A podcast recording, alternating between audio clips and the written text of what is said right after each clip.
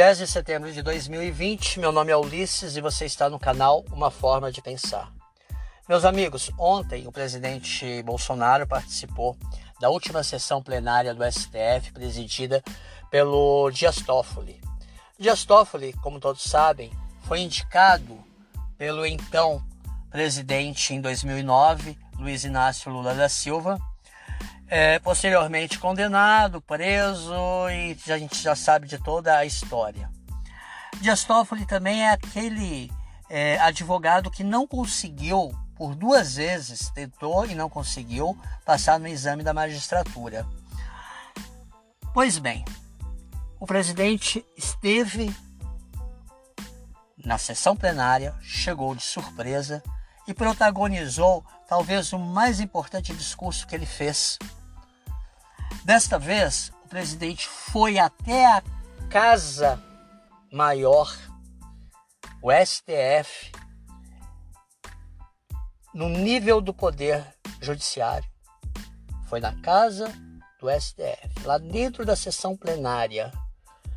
E lá, com toda elegância, ele ressaltou a importância do Poder Judiciário, daquela corte, a importância dos julgados que ali são proferidos e que tem efeito direto no bem-estar da população. Na cara dos ministros, ele mostrou e jogou: vocês são responsáveis por parte do bem-estar da população. Não é só o executivo. As ações desta corte refletem diretamente, é o que ele quis dizer. Ele quis dizer exatamente isso, que os julgados lá interferem diretamente. E sim, é óbvio. Só eles que não sabem, mas é óbvio. Pois bem, não parou por aí. O presidente ainda mostrou lá dentro, em seu discurso, que ele é o presidente da nação que ele recebeu os votos para estar ali exercendo o cargo de chefe do Poder Executivo. E que os ministros só estão lá porque outros presidentes indicaram. São indicados de presidentes. Eles não têm voto. É o que o Bolsonaro quis dizer. Eles não têm votos, eles estão ocupando um cargo que foi concedido por um presidente, indicado por um presidente, cargo muito importante, mas que eles não possuem votos. Eles não têm que representar a população da forma como o poder executivo e o poder é, legislativo exercem eles têm a função certa: pegar a Constituição e aplicar a Constituição aos casos que ali são apresentados. Não é também para ficar interpretando a Constituição e legislando porque não tem voto para isso.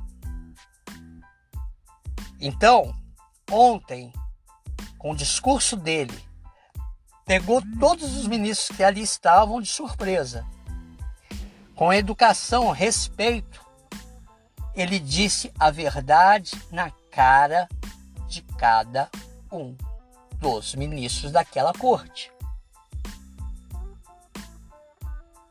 Quem ouviu pôde entender a grandeza desse discurso. Quem ouviu com atenção.